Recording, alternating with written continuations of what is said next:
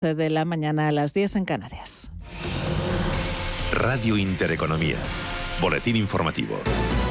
Buenos días. La deuda pública continúa subiendo y ronda ya el 121,5% del PIB. Según datos del Banco de España, en noviembre sumó 4.500 millones de euros hasta los 1,42 billones. No bate un nuevo récord en la serie histórica al permanecer por debajo del dato de septiembre cuando alcanzó un máximo de 1,43 billones. La mayor parte de la deuda se concentra de nuevo en manos de la Administración Central con 1,29 billones de euros, un 4% más que en el mes anterior. Y continúa la polémica entre el Partido Popular y el Gobierno por el reparto de los fondos europeos. La portavoz del PP en el Parlamento Europeo, Dolores Monserrat, ha denunciado en declaraciones a la radio pública que el reparto beneficia, dice, a las comunidades autónomas gobernadas por los socialistas. Vamos a continuar controlando, o sea, exigiendo al Gobierno de España ejecución, control y transparencia. Y lo que necesitamos es saber el criterio con el cual se reparten. Y el criterio tiene que ser,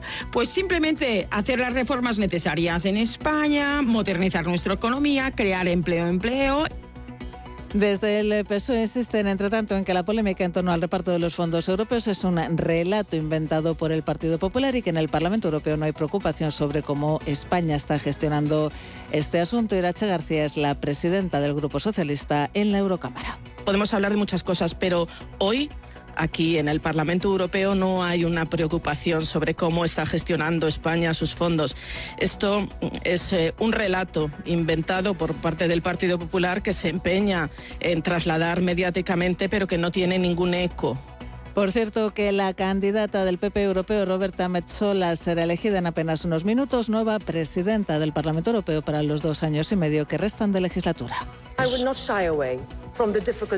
Futura presidenta de la Eurocámara que no se esconderá dicho de las decisiones difíciles, Metsola llega a la presidencia del Parlamento Europeo tras cerrar un acuerdo con socialistas y liberales europeos y se convierte así en la tercera mujer en asumir la jefatura de la Eurocámara, un papel que en cuatro décadas solo han asumido otras dos mujeres, las francesas Simone Veil y Nicole Fonten. En clave macroeconómica, la creación de empresas sube en noviembre más de un 11%, mientras que la disolución crece un 3,3%. Mario García, buenos días. Buenos días. Durante el pasado noviembre se crearon 8.117 sociedades mercantiles, un 11,4% más que en el mismo mes del 2020, en tanto que se disolvieron 2.130 empresas, lo que supone un 3,3% más interanual, que desaparecieron una media de 71 empresas cada día. De acuerdo con la estadística publicada por el INE, el capital suscrito para la constitución de nuevas empresas superó los 629 millones de euros, el 71% más que un año antes.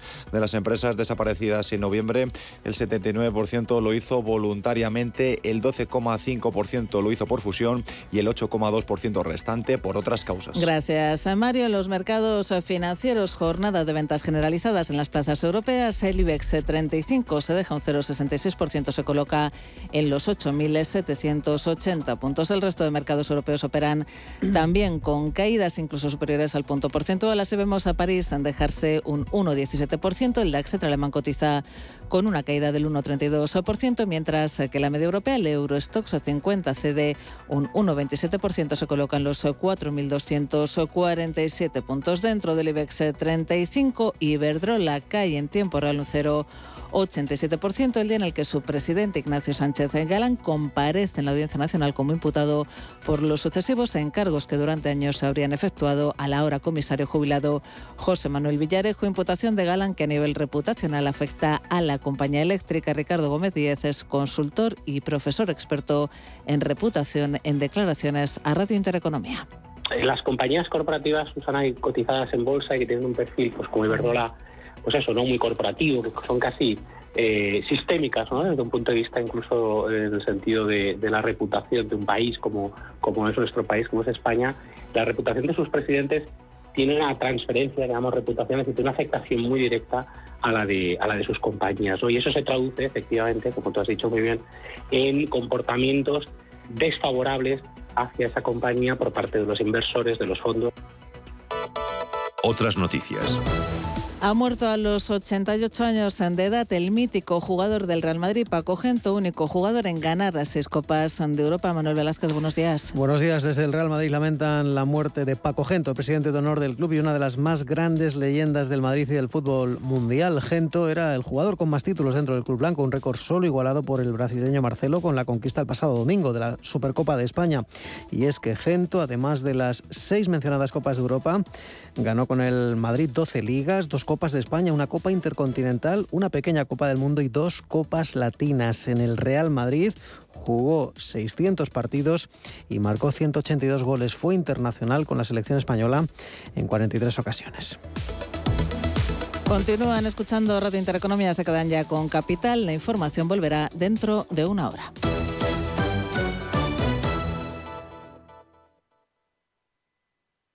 Radio Intereconomía. Eres lo que escuchas. Invertir en acciones y ETFs con XTB tiene muchas ventajas. No tienes ninguna comisión hasta 100.000 euros al mes. La apertura de cuenta es online, rápido y sencillo. Y tenemos atención al cliente 24 horas al día en español. Más de 300.000 clientes ya confían en nosotros. XTB.es. Riesgo 6 de 6. Este número es indicativo del riesgo del producto, siendo 1 indicativo del menor riesgo y 6 del mayor riesgo. Escucha tu corazón. Acaricia tus sentimientos. Saborea la vida. Es tiempo de sentir. Provincia de Valladolid, en el corazón de Castilla y León. Mucho que ver contigo. Diputación de Valladolid. En Radio Intereconomía nos adelantamos al futuro y estrenamos My Economy. My Economy es una iniciativa que da voz a los nuevos mercados y tendencias de la era digital. De lunes a viernes y de 3 a 4 de la tarde, My Economy, con distinto protagonismo cada día. La fábrica de inversores, Bitcoin Markets, Enclave Startup, Madrid Innova, Ecosistema Digital, My Economy, en Radio Intereconomía. El futuro es ahora.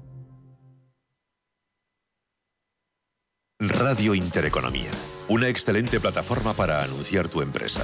Con una audiencia exclusiva, con poder adquisitivo medio alto y que sabe lo que quiere. Teléfono 919992121 y en comercial arroba intereconomía.com. Radio Intereconomía. La radio de las empresas.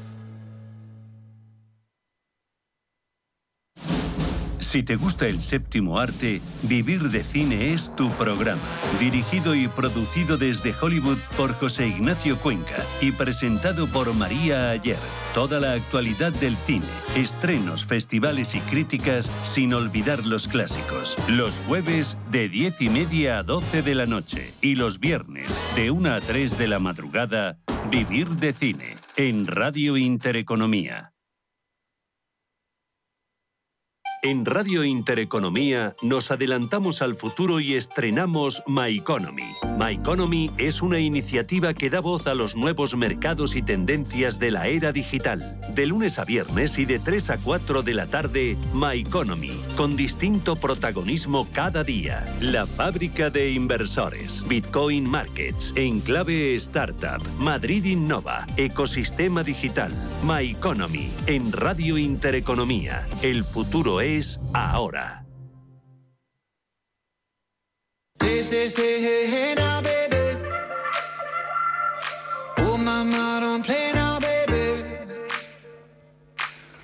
¿Sabía usted que el IBEX 35 es el principal índice bursátil de referencia de la bolsa española elaborado por Bolsas y Mercados Españoles?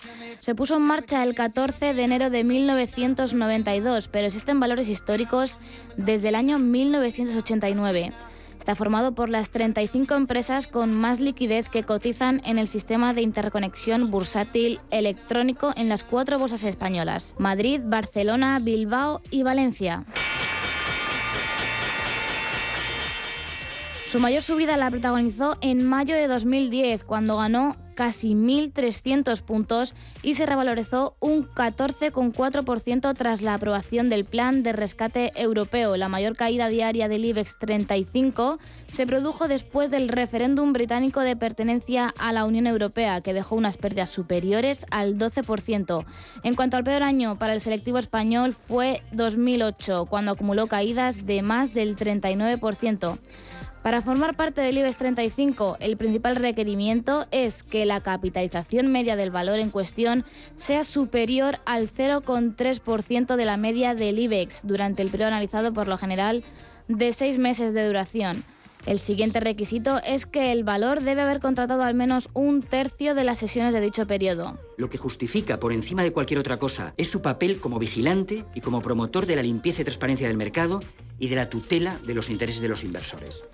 La entrada o salida de valores del índice es una decisión que corresponde a un grupo de expertos denominado Comité Asesor Técnico, que durante dos veces al año se reúne para hacer efectivos o no los cambios en el parque español.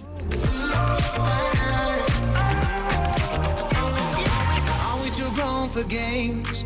Are we too grown to play around? Young enough to chase, but old enough to know better. Are we too grown to change?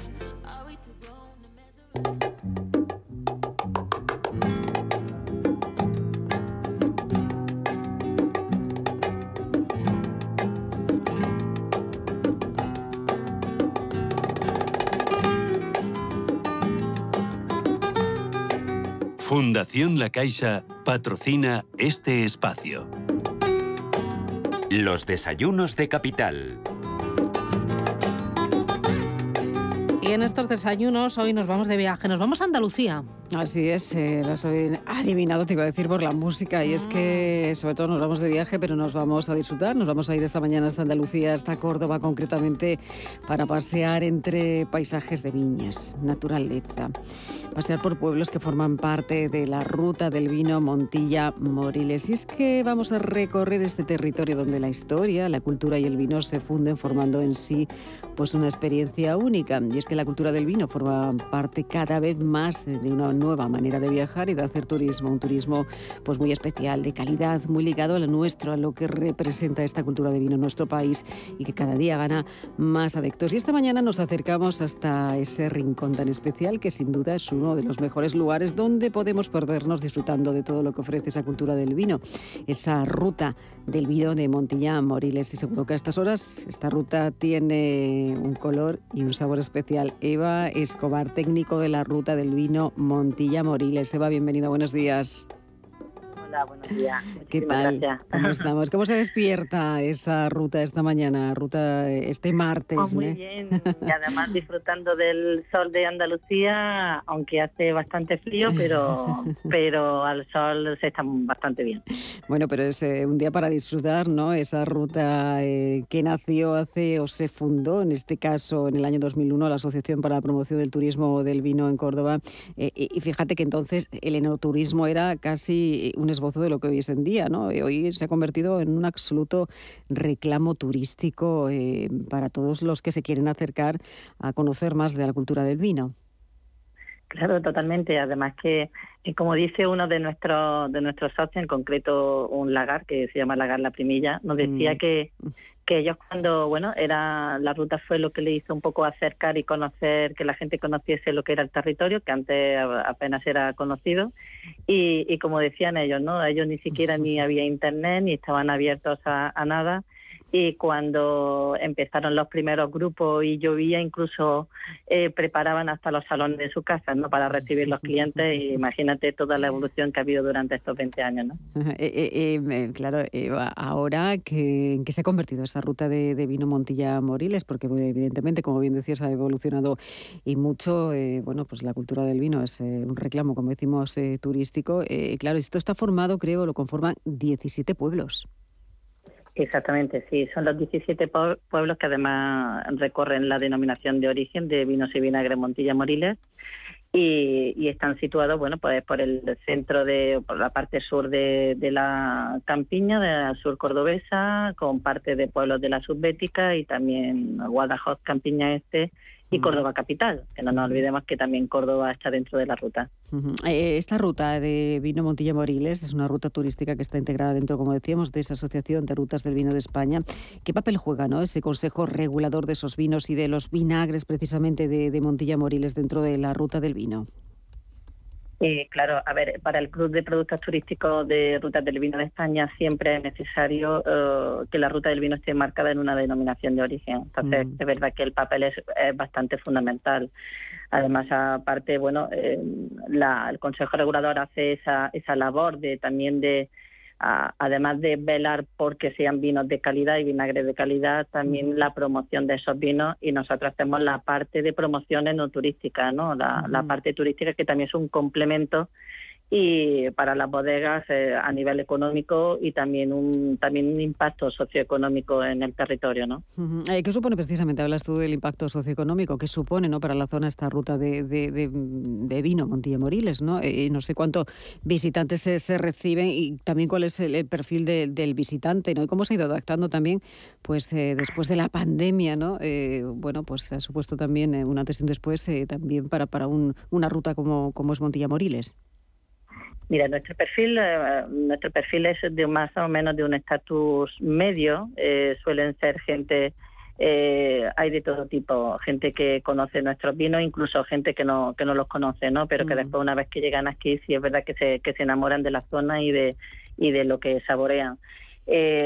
nosotros teníamos justo antes de la pandemia tenía una, teníamos una evolución muy positiva eh, del dato de visitantes que además se recoge en el Observatorio Turístico de Rutas del Vino de España y que, que se publica anualmente.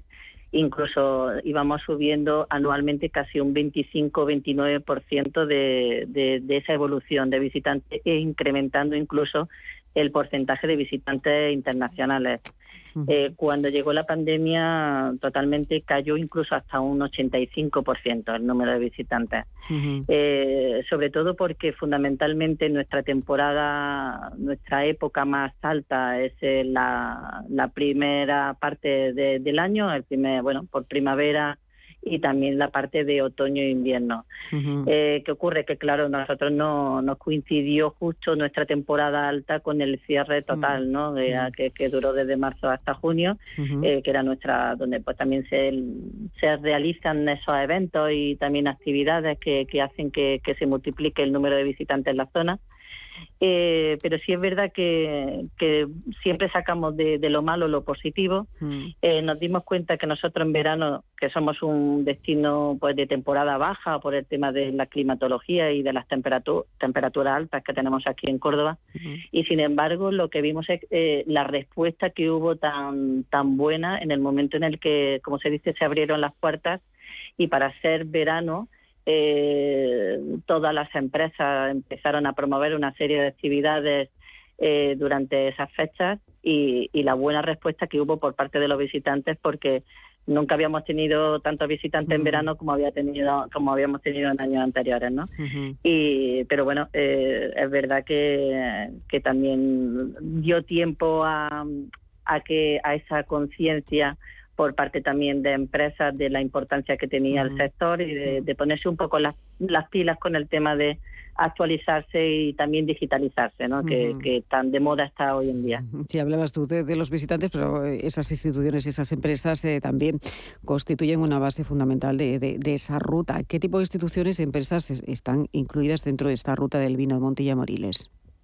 Sí, la ruta se compone más eh, aproximadamente de unos 60 socios, dentro de los cuales estaban los 17 ayuntamientos de esos 17 municipios, con que imagínate lo que mm, ese trabajo en red un poco complejo, pero que a la vez eh, existe buena sintonía, aparte del Consejo Regulador y el Patronato Provincial de Turismo de, Córdoba. Mm. Eh, aparte, independientemente de esa parte pública, está la parte privada que, como decimos, eh, siempre es el complemento y no puede estar uno sin el otro, ese, ese trabajo que se tiene que, hacer conjuntamente. ¿no? Mm. Eh, tenemos eh, alojamientos de diferentes índoles, tenemos mm. casas rurales eh, bastante interesantes, tenemos apartamentos, tenemos hoteles, hostales, bodegas, lagares, mm. tenemos también tonelería, museos, restaurantes, enotecas. una serie de, conjuntos de empresas, de esa red de empresas que hacen que no sea solamente, como decimos siempre con nuestro lema, no es solamente mucho, no solamente vino, es mucho más mm. que vino, ¿no? Y, y, que siempre esas bodegas hacen que eh, esa oferta complementaria que tanto busca también el, turista, pues la tengamos y la podamos disfrutar, que es lo importante. E-, e-, Eva decía que, mm, que, la cultura de vino forma, bueno, pues cada vez eh, una parte, una manera, una parte muy importante, ¿no? De, los viajeros visitantes, que de una nueva manera de viajar, una de hacer turismo, un turismo también muy de calidad. Pero eh, las bodegas realmente no son empresas turísticas. No, y desgraciadamente no, no, no se consideran, es decir, que están en la parte de, alimentaria, hmm. pero sí es verdad que echamos nosotros de menos, eh, echamos de menos que, que hagan ese apoyo por parte institucional de que se les consideren también hmm. esa, ese trabajo en parte turística de cara que, y ahora justo también nosotros lo hemos visto con las líneas de ayuda que, que han salido, que se quedan fuera, ¿no? Solamente entran en, empresas o pymes que las cuales se, eh, tienen actividad turística y que están registradas como tal y desgraciadamente y a pesar de que para bodegas y así están vistos los números a nivel nacional eh, la cantidad de esos ingresos que se que se ven repercutidos eh, gracias al turismo en las bodegas y que no se pueda plasmar en papel, ¿no? Sería bastante importante que se considerasen como tal. Te iba a decir, es que cada vez eh, como decíamos, es un, eh, bueno, pues un destino ¿no? Eh, que muchos viajeros se acercan ¿no? a conocer esa, esa, cultura de vino, porque ha evolucionado, como bien decíamos al principio, casi en 20 años, algo era algo desconocido casi, ¿no? la cultura de vino, ir a, visitar también bodegas y el entorno y esa cultura era bueno, pues muy diferente a lo que hacemos ahora.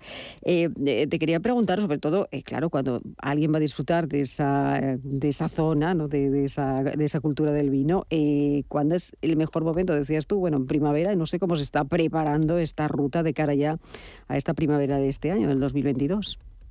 Bueno, este año es verdad que aunque estamos viviendo nosotros ahora esa, esa ola, ¿no? Esa ola de pandemia, eh, pero es verdad que todas las noticias están dando pie a que nos encontremos con una primavera un poco más tranquila. Entonces, eh, sobre todo, nosotros vamos a seguir trabajando y también por parte de todos los municipios, de todas las empresas, a seguir sacando nuestros productos turísticos, a hacer los eventos que no hemos podido realizar bien y a fondo en estos dos últimos años y que, y que hacen que al final sea la, llamada de, atención para los turistas y para nuestra afluencia. Eh, por ejemplo, se lleva haciendo eh, la cata del vino de, de, Córdoba, que es un, es un evento que se hace durante una semana, varios días en el mes de abril, eh, lleva dos años que no se que no se puede hacer por el tema de la pandemia y, que era un reclamo turístico muy muy eh, vamos muy llamativo durante durante el año no y que era como le llamábamos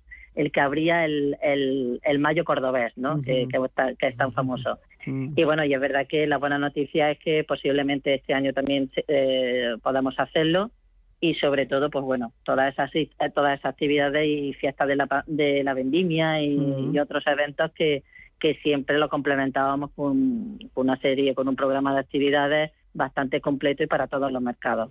Y no se puede entender el vino sin también una buena gastronomía, también eso también es importante, toda la oferta gastronómica que existe en la zona. Claro, a tener en cuenta que la cocina de, de los pueblos de la ruta posee una identidad propia en la que los productos de la tierra se unen a, las diferentes culturas, árabe, judía y cristiana, en la que los vinos de Montilla Moriles y, vinagre Montilla Moriles son perfectos compañía y, o incluso un ingrediente más, ¿no?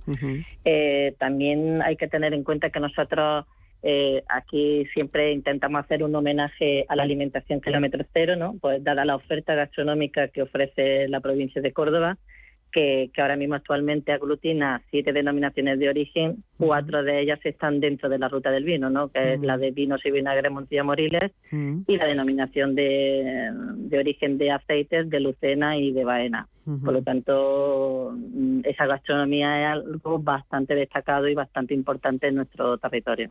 Eva, eh, para alguien que nos esté escuchando, eh, bueno, está haciendo sus, planes ¿no? de, vacaciones también, o de, bueno, pues de, ir a algún sitio, a algún lugar eh, extraordinariamente especial, como puede ser esa ruta del vino de Montilla Moriles, mm, alguien que llegue allí, ¿qué es lo que se va a encontrar? Ya tenemos, nosotros somos realmente un, eh, somos un destino bastante modesto y también aparte que nos adaptamos perfectamente a la demanda del turista. Y entonces eh, nosotros perfectamente, eh, tanto para, ya sea para un grupo más numeroso, incluso para una simple pareja o familia, nosotros nos podemos adaptar a, todo lo que necesiten. por ejemplo, eh, pueden encontrarse, por ejemplo, rutas eh, de, porque no solamente vino, no solamente gastronomía, no solamente patrimonio arquitectónico, histórico, también tenemos unos parajes naturales, eh, tenemos unas reservas naturales de lagunas, es decir, entonces tenemos desde rutas de senderismo, tenemos paseos en caballo, paseos en bicicleta, catas dirigidas que se puede hacer en pleno viñedo, almuerzos, picnic, tren turístico por, viñedos, eh, catas, eh, en fin, un sinfín de, de, serie de, productos totalmente adaptados a lo que ellos necesiten, ¿no? Entonces, yo, eh, yo apoyo a que incluso a, lo largo de todo el año perfectamente se puede, las empresas están preparadas para adaptarse a lo que a lo que buscan y siempre darle ese toque que, tanto necesitan. ¿no? Y acercarnos, ¿no? que es lo importante, hasta ese rincón tan especial y luego cada uno que opte por las actividades, porque como bien dices, ahí de paseos, naturaleza, caballos, catas, gastronomía, pues un sinfín de, variedades ¿no? para, para realizar y para hacer. Pues Eva Escolar, Escobar, técnico de la Ruta del Vino de Montilla Moriles, muchísimas gracias por acompañarnos en estos desayunos y bueno, abrirnos esa ventana ¿no? tan interesante y tan importante que seguro que nuestros oyentes, como siempre decimos, que viajar es soñar. pues hemos soñado por un ratito también, ¿eh? porque bueno, entiendo pues que cada uno ya tiene, está bueno, pues eh, haciendo o pensando sus vacaciones y este puede ser un rincón muy especial para desplazarse hasta allí. Gracias, Eva. Buen día. Muchísimas gracias a vosotros. un abrazo. Buen día. Hasta luego. Chao. Fundación La Caixa ha patrocinado este espacio. Más del 25% de la población en España se encuentra en riesgo de exclusión social. En la Fundación La Caixa facilitamos herramientas, metodologías y recursos a miles de entidades sociales para que las personas que más lo necesitan desarrollen su potencial. Solo es progreso si progresamos todos. Fundación La Caixa. Si caminas solo, irás más rápido. Si caminas acompañado, llegarás más lejos. Luna Sevilla es su asesor patrimonial de referencia. Prestando nuestros servicios como agentes de Caser Asesores Financieros, somos una empresa con amplia experiencia profesional y una clara apuesta por la formación de calidad, la información transparente y objetiva y por el asesoramiento financiero personalizado y continuado. Si desea más información, visite lunasevilla.es o llámenos al 91 762 3442. En Cine Yelmo remontamos la cuesta de enero. Si eres cliente Movilelmo, disfruta del cine a un precio online muy especial. Recuerda, solo con tu tarjeta Movilelmo y solo en nuestra app o en yelmocines.es. Promoción válida de lunes a jueves hasta el 27 de enero. Escucha Salud para Todos en Radio Intereconomía, presentado por Mirella Calderón y con la colaboración de Pedro Tormo. Consultas en directo llamando al 91 533 1851, de lunes a jueves de 10 a 10 y media de la noche. Los viernes a las 10 de la noche tienes una cita con otro gato, el gato gourmet Andrés Sánchez Magro presenta una guía semanal gastronómica, enológica, de restaurantes, literaria, musical, con todos aquellos ingredientes necesarios para cocinar la buena vida. El Gato Gourmet, los viernes a las 10 de la noche aquí, en Radio Intereconomía.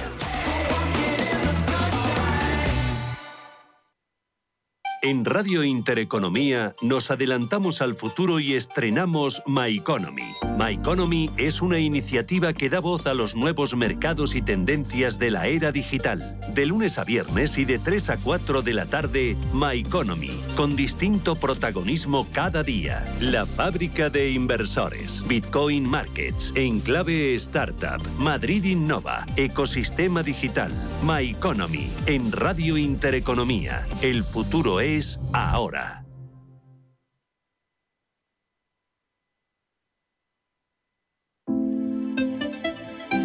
H2 Intereconomía, tu espacio semanal sobre el hidrógeno. Porque en Radio Intereconomía apostamos por el sector energético y la energía limpia. Presenta Rubén Gil.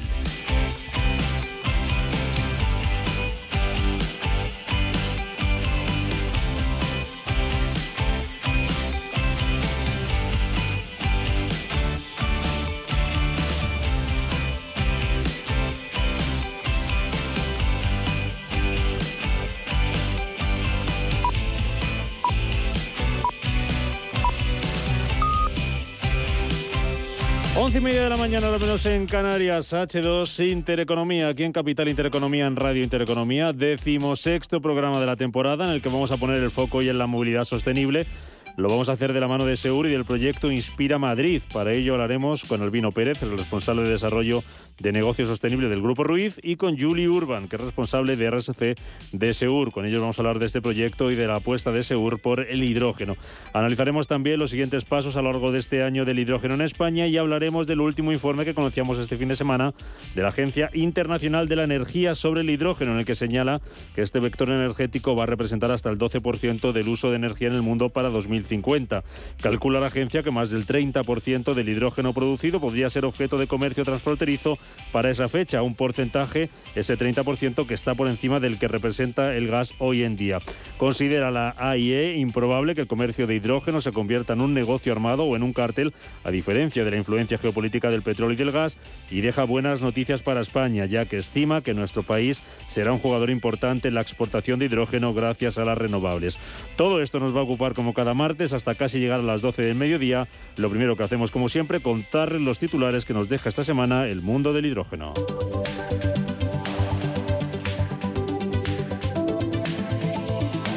El Consejo Superior de Investigaciones Científicas, el CSIC, crea el primer surtidor de hidrógeno verde generado in situ con energía solar. La nueva hidrogenera está equipada con placas fotovoltaicas que le permiten generar hidrógeno en la propia estación de servicio a partir de agua. La petrolera Shell desarrolla hidrógeno verde en los Países Bajos. La nueva central de electrolizadores de la compañía tendrá una capacidad de 200 megavatios con módulos de la empresa alemana ThyssenKrupp. El gobierno del Reino Unido lanza un plan de hidrógeno a partir de biomasa. El proyecto está respaldado con 5 millones de libras esterlinas.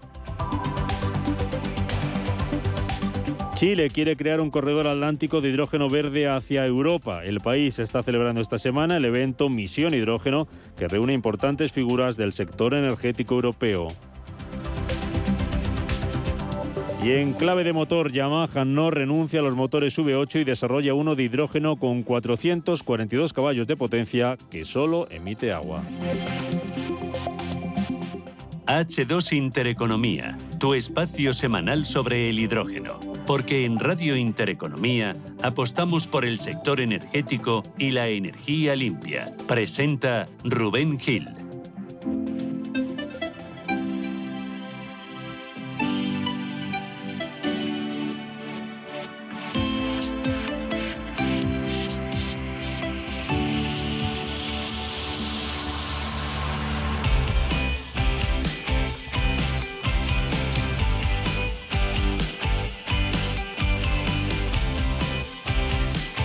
Arrancamos nuestro H2 Intereconomía saludando como siempre a África Castro, responsable de desarrollo de negocio de H2B2, empresa tecnológica, empresa sevillana especializada en la producción de hidrógeno verde a partir de fuentes de energía renovable gracias a la electrólisis del agua. África, ¿qué tal? Bienvenida, muy buenos días.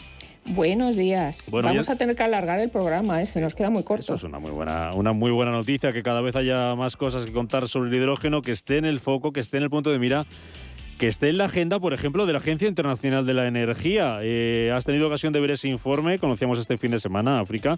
Dice eh, que el hidrógeno va a suponer el 12% de la energía en el año 2050 que el hidrógeno verde podría alterar las relaciones comerciales mundiales y energéticas bilaterales con un reposicionamiento, dice la agencia, de los estados y la aparición de nuevos exportadores y usuarios de hidrógeno, y estima que países como España, con un amplio potencial de renovables, serán protagonistas. Suena muy bien, África.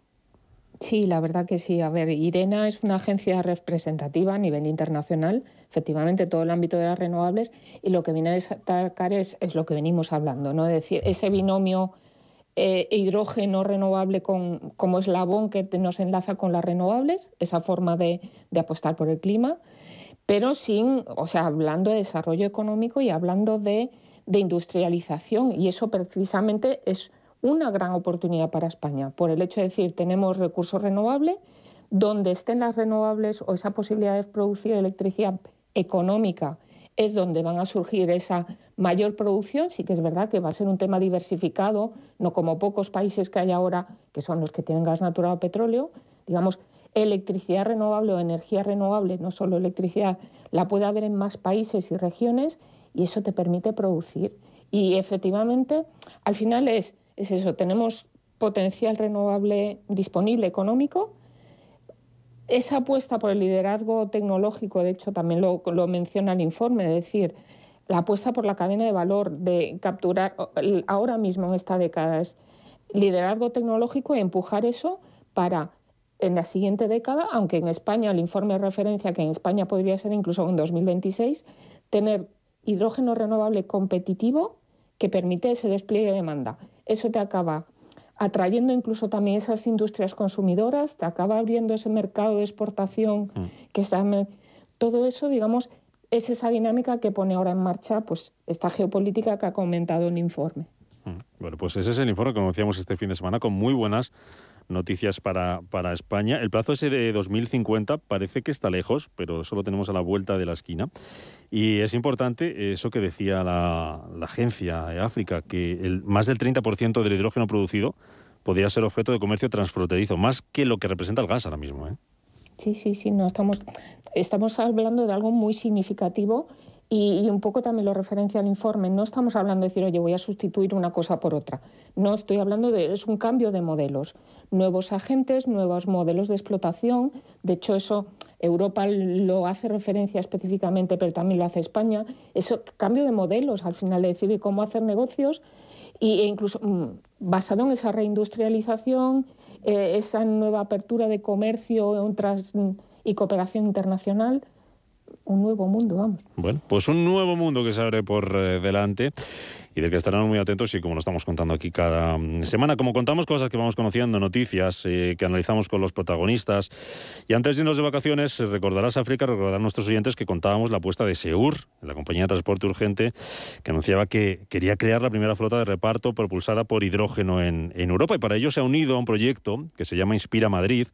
Es una iniciativa que contempla el desarrollo de una infraestructura de fabricación de hidrógeno y puntos de recarga abiertos al público con el objetivo de proveer tanto eh, flotas de vehículos de reparto como taxis, también autobuses y otros automóviles con este combustible en el ámbito de la, de la Comunidad de Madrid. Y están con nosotros hoy, esta mañana, dos invitados. Por un lado tenemos a Julie Urban, que es la responsable de RSC en Seur. ¿Qué tal, Julie? Bienvenida. Muy buenos días.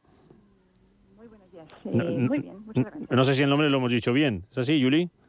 Sí, Julie Marie, perfectísimo. Muy bien, pues nos hemos equivocado. Con nosotros está Julie Urban, de Seur, y está también Albino Pérez, que es el responsable de desarrollo de negocio sostenible del Grupo Ruiz y que es el encargado de todos los temas de comunicación y promoción de este proyecto, Inspira. Don Albino, ¿qué tal? Bienvenido, muy buenos días. Hola, buenos días. Buenos días. Voy, voy a empezar preguntándole por usted. Forman parte también ustedes de este proyecto Inspira Madrid, pero ¿qué es exactamente este, este proyecto? Bueno, pues eh, el proyecto Espira Madrid, eh, como, como sabéis, eh, trata de, atacar pues un problema que tuvimos en las ciudades, que es el de la, contaminación motivada por la movilidad. El transporte hoy en día es el responsable del 30% de las emisiones de CO2 en la Unión Europea y de las cuales pues más del 70% provienen del transporte por carretera.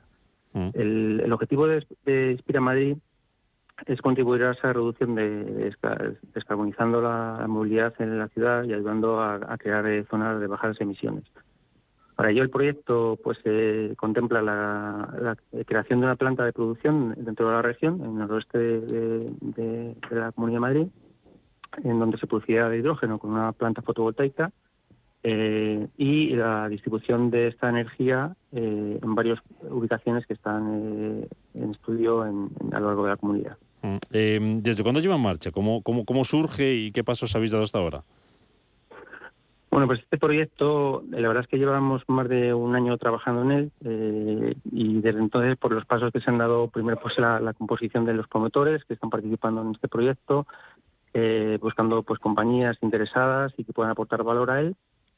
Eh, también pues el diseño de la tecnología, pues la, la, dimensionamiento de, de, las plantas, toda la parte de ingeniería eh, la búsqueda de socios impulsores también ha sido importante, entre, bueno, pues son generadores de demanda, que ah, es uno de los principales problemas que tiene esta, esta tecnología, que hay muchos proyectos de producción, pero al final estos proyectos están necesitados de, que haya eh, demandantes, ¿no?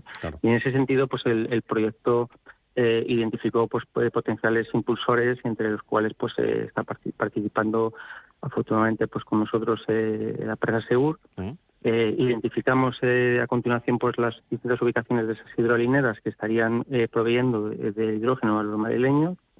Y luego posteriormente ha habido también, pues os podéis imaginar, un montón de reuniones con las administraciones públicas, con ayuntamientos, consejerías, y bueno, pues tratando de darle dimensión y difusión a, esta, esta, iniciativa. Mm, y actualmente pues estamos presentándonos a convocatorias de, las administraciones para otorgación, otorgamiento de fondos del programa de Next Generation para eh, también pues eh, asegurar la viabilidad económica del proyecto.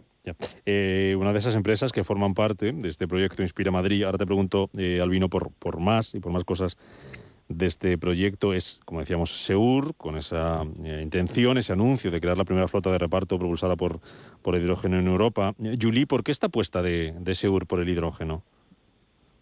Mira, te cuento. En Segur tenemos una estrategia de sostenibilidad en la cual eh, tenemos una apuesta firme por la transformación de nuestra flota, tanto la de reparto, eh, que está constituida por furgones y furgonetas, como la de larga distancia, constituida ya por trailers ¿no? Eh, más grandes y que necesitan más autonomía.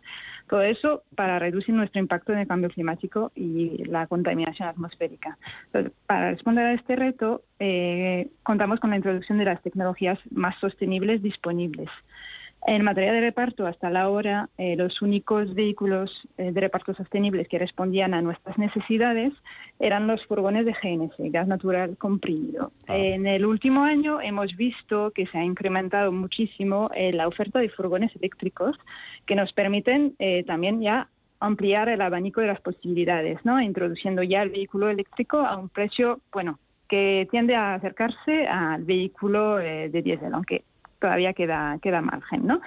La parte de larga distancia también la estamos trabajando eh, con vehículos eficientes como son los mega trailers que te permiten llevar más paquetería y cabezas tractoras también de gas natural licuado.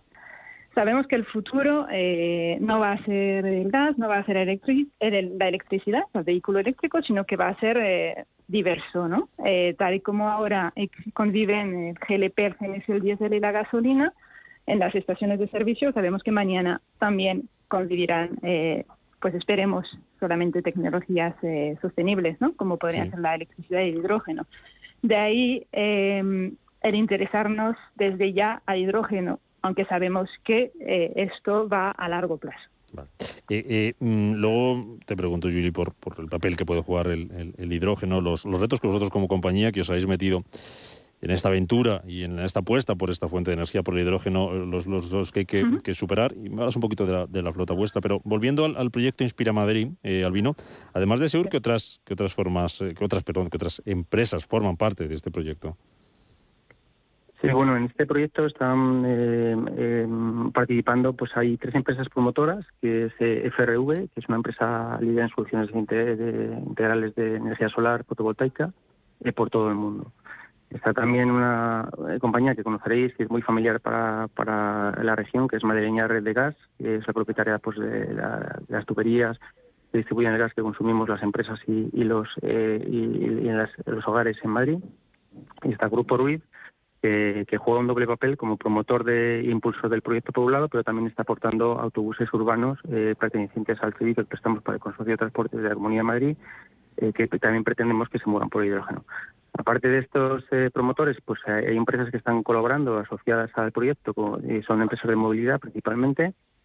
La primera pues es la Federación Madrileña de Profesionales del Taxi, que está muy involucrada en el proyecto y es una, una pata fundamental en este proyecto por el alcance que se le pretende dar.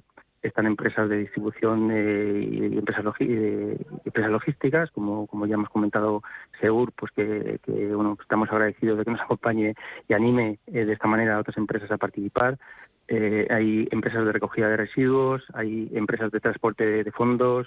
bueno, pues estamos tratando de involucrar a todas las empresas de movilidad para hacer esa transformación, conseguir esa transformación de la, reducción de las emisiones en, en Madrid. Eh, además de estas empresas, pues hay empresas de, y entidades de investigación, como son instituciones como el INSIA, la Escuela de Ingenieros Industriales de la Universidad Politécnica de Madrid, el Centro Nacional de Hidrógeno. Hay empresas de también eh, fabricantes de vehículos, como es Toyota, que está muy interesada en participar. Eh, tiene, Toyota tiene un vehículo que es el Toyota Mirai, propulsado por hidrógeno, que es el que estamos intentando pues dar acceso a los taxistas para que puedan hacer esa transformación de la flota y, además, pues bueno, pues numerosas asociaciones relacionadas con la energía, con el transporte y también me gustaría hacer una pequeña reseña pues a, la labor que esta eh, iniciativa está tomando porque va a crear eh, puestos de trabajo, va a generar empleo. El proyecto Inspira Madrid eh, quiere que además de generar empleo, pues este empleo sea un empleo dirigido a personas con discapacidad, lo cual pues queremos contribuir con esa sensibilidad no solo por las condiciones medioambientales, sino también por las condiciones sociales de, la región.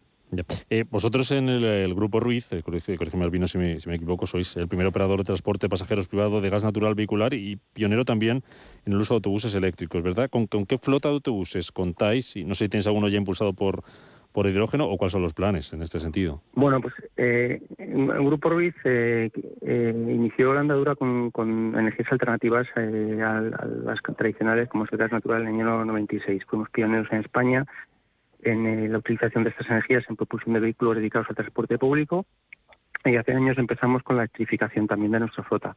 Actualmente el grupo tiene pues unos 1.200 vehículos entre autobuses urbanos, vehículos de movilidad y de car sharing de los cuales 700 están en España. Y de, esa cantidad de vehículos, actualmente el 50% se mueve por gas natural, el 11% por, por electricidad, y estamos haciendo pruebas con vehículos de hidrógeno. Eh, pretendemos que para el año 2024 pues tengamos ya las primeras cinco unidades funcionando. Mm. Eh, vosotros, en vuestro caso, eh, Juli, en, en Seur, ¿con qué flota de vehículos impulsados por hidrógeno esperáis contar? ¿Cuándo? ¿En qué plazos? Sí, a ver, de momento no tenemos un objetivo específico definido de incorporación del vehículo del hidrógeno. De momento ya te digo que mm, estamos incorporando vehículos de gas, vehículos eléctricos, a la espera eh, que se vaya montando la infraestructura de bueno, de estaciones de recarga de hidrógeno y de que existan eh, vehículos, ¿no? Porque, bueno, a día de hoy furgones eh, con autonomía a precio asequible de hidrógeno no, no existe aún, con lo cual también es difícil establecer un objetivo. Eh, está claro que formará parte de nuestra flota más adelante, a partir de 2025 probablemente, 2030 ya estimamos que se contará con una infraestructura que empezará a estar interesante ¿no? para poder recargar, con la ventaja que tiene de que respecto a la tecnología eléctrica, que el tiempo de recarga realmente es, eh, se podría asemejar a recargar diésel y eso es una ventaja muy importante, eh, sobre todo en rutas eh, largas. ¿no? Claro, eso os quería preguntar a ambos, Albino, Yuli. Las ventajas del hidrógeno, por un lado en el transporte de pasajeros, en el caso del Grupo Ruiz, y por otro en el caso del transporte de mercancías. Eh, Albino, ¿vosotros qué ventajas le veis? Bien, pues nosotros para, para los usuarios, pues evidentemente pues hay una, una reducción de, la contaminación, con lo cual por redundar en el beneficio de, la calidad del aire de, todos los ciudadanos. Tenemos que tener en cuenta que un vehículo de convencional, un turismo de, propulsado por, por, eh, por gasoil, pues está emitiendo unos 2,6 eh, kilos de CO2 atmósfera. Imaginaos lo que emite, puede llegar a emitir un autobús. ¿no? Eh, esa tecnología de hidrógeno es una tecnología cero emisiones y además el hidrógeno del proyecto Inspira Madrid está basado en, en, la generación de ese hidrógeno partiendo de energías renovables, con lo cual es absolutamente verde todo el proceso Luego también tiene, como ha dicho Uli, pues otras ventajas para los operadores. El, tiempo de carga de los vehículos eh, eh, pues es eh, muy parecido a, los vehículos convencionales y los vehículos tienen mayor autonomía de funcionamiento en, modo eléctrico. Como sabéis, la, tecnología de hidrógeno, lo que hace el, hidrógeno dentro del vehículo es alimentar un, motor eléctrico y, los almacenes de hidrógeno permite que esas baterías y ese motor eléctrico esté funcionando durante muchísimo más tiempo, lo cual es muy importante para, la actividad profesional. Mm. Eh, en vuestro caso, Yuli, además de ese tiempo de recarga es importante, comparado con, otros tipos de, vehículos, con otros vehículos impulsados por otro tipo de, energía, ¿qué otras ventajas le veis? Imagino que también ayuda a, a todo el tema de reducción de emisiones, ¿no? A ver, eh, voy a agregar en el tema del peso de las baterías, ¿vale? Que eso influye mucho en la capacidad de carga de, los vehículos. Entonces, al no tener tanta batería eh, cargada, pues ya aumentas eh, no solo volumen, sino peso posible de, carga, ¿no? Ahora, a nivel de nuestra estrategia, nosotros, bueno, tenemos un objetivo de reducir nuestras emisiones en un 30% de aquí a 2025 eh, como comentaba Albino, el hidrógeno es neutro en emisiones, eh, tanto en su fase de consumo como eh, bueno en su fase de producción. Por lo menos es lo que plantea el proyecto, ¿no? Inspira Madrid, porque bueno hay que distinguir claro el hidrógeno verde de los otros tipos de hidrógeno que no están eh, siendo producidos con energía renovable. lo, lo, bueno que en la fase de producción estamos neutros emisiones al basarse en la hidrólisis, la electrólisis, perdón, eh, con el uso de fuentes de energía renovable como pueden ser solar eh, fotovoltaico. Entonces esto es una ventaja y ayudará ciertamente a reducir nuestro impacto no solo en el cambio climático, sino también la generación de de contaminación atmosférica, ¿no? el óxido de hidrógeno, las micropartículas y mejora la calidad del aire de las, de las ciudades. África, te dejo para terminar lanzarles una pregunta a nuestros invitados, eh, Albino Pérez del Grupo Ruiz y a Julie Urban de, de Seguráfrica. Adelante. África. Ay, nos hemos perdido ahí a, la conexión a África. Intentamos recuperar la conexión con, eh, con, eh, con África. Eh, ¿Alguna cosita más sobre este proyecto Inspira, por ejemplo, para, para terminar las perspectivas en cuanto al, al, al, uso del hidrógeno en el transporte a nivel general que, que tengáis, Albino? ¿Me lo contestas ahora? Que tengo, creo que tengo África. África, te tengo por ahí ya. Sí, perdón. que, no, no te preocupes.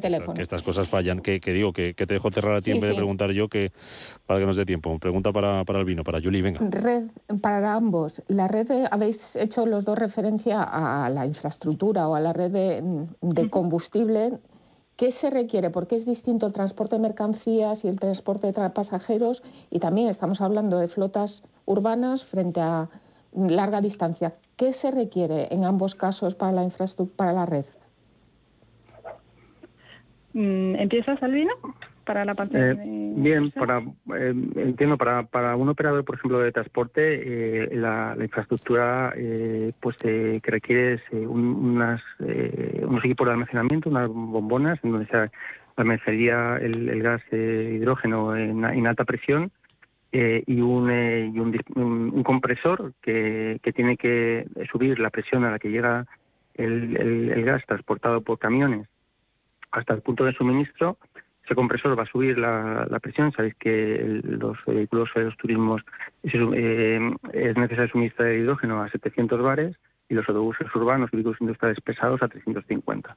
Una vez que se ha subido la presión a, la que es necesaria para introducir el vehículo, lógicamente un dispensador con unas características muy similares a las que podemos eh, conocer ya pues, en las clases gasolineras. Disculpa, Albino, para que la red fuera suficiente para los usos de movilidad que tenéis vosotros, ¿cuál sería esa cobertura de la infraestructura necesaria?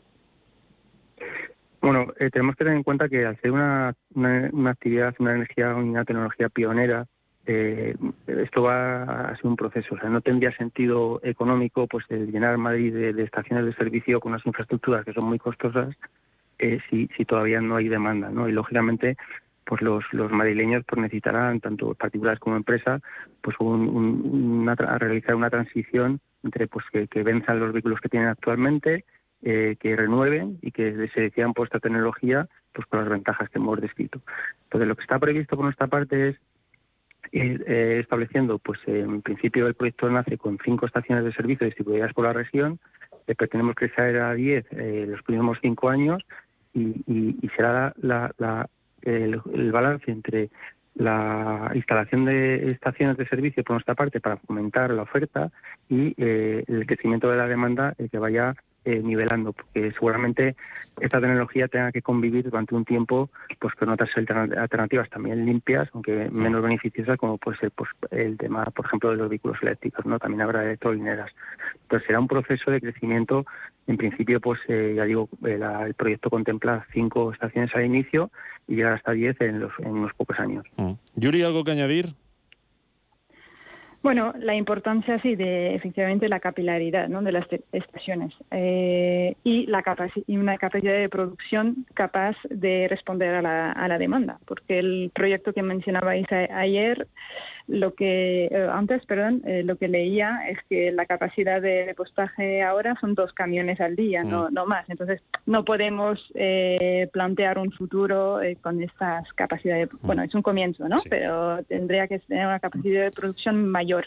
A nivel de larga distancia, los, los, camiones existentes no tienen una mm. autonomía suficiente para hacer los recorridos, los trayectos que realizamos nosotros, con lo cual haría falta eh, plantas de recarga eh, en medio del camino. Mm, bueno, pues paso, paso a paso y que se vaya logrando esos objetivos. Eh, Albino Pérez, Grupo Ruiz, Juli Urban.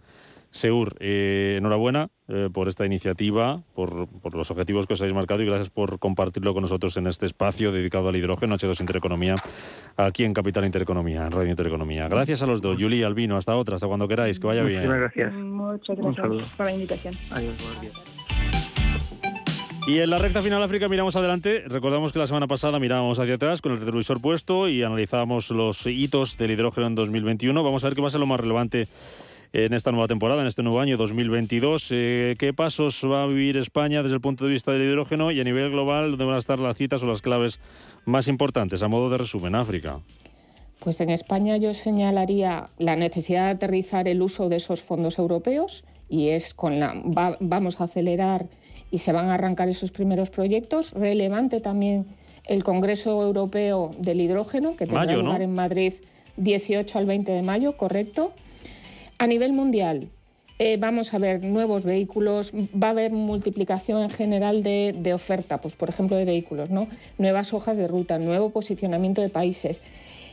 Dos cosas importantes a nivel europeo, esa intensificación de la regulación con esos paquetes normativos que empezaron a desarrollarse en 2021 y que los materializaremos este año, y estandarización, apuesta muy clave de Europa, de la Comisión Europea por la estandarización, esas normas estándares para precisamente hacer realidad los proyectos.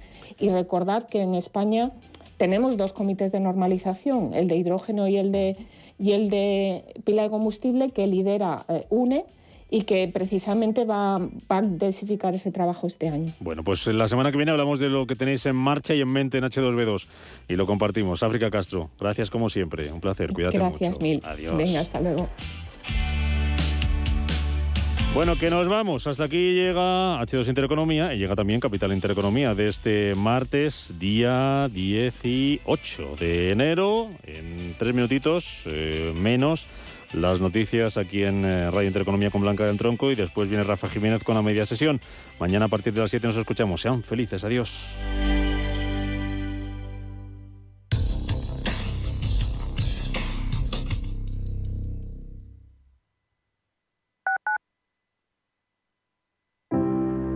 Si necesitas información o ayuda para el cuidado de una persona mayor en el domicilio, confía en la Fundación Atilano Sánchez Sánchez.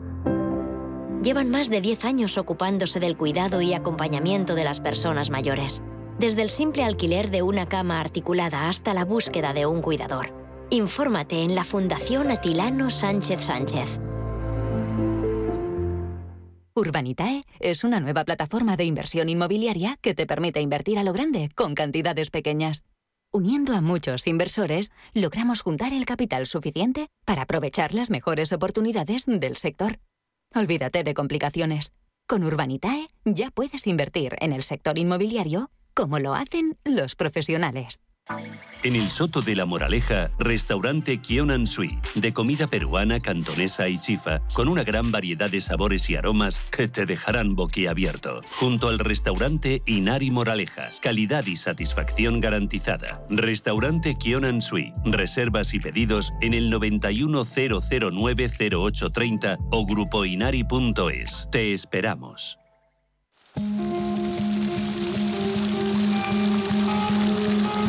Fuente de la vida. Un viaje a través de los siglos y la historia de la humanidad. La fuente de la vida. De lunes a viernes, de 12 a 12 y media de la noche, aquí, en Radio Intereconomía. La Hora de Miguel Ángel es un programa dedicado a la salud y la prevención de enfermedades. Con un lenguaje claro y sencillo, te explica cómo llevar una vida saludable. Todas las noches a la una y media de la madrugada en Radio Intereconomía. Si nos escucha, tiene el dial de su receptor en una de las emisoras de Radio Intereconomía.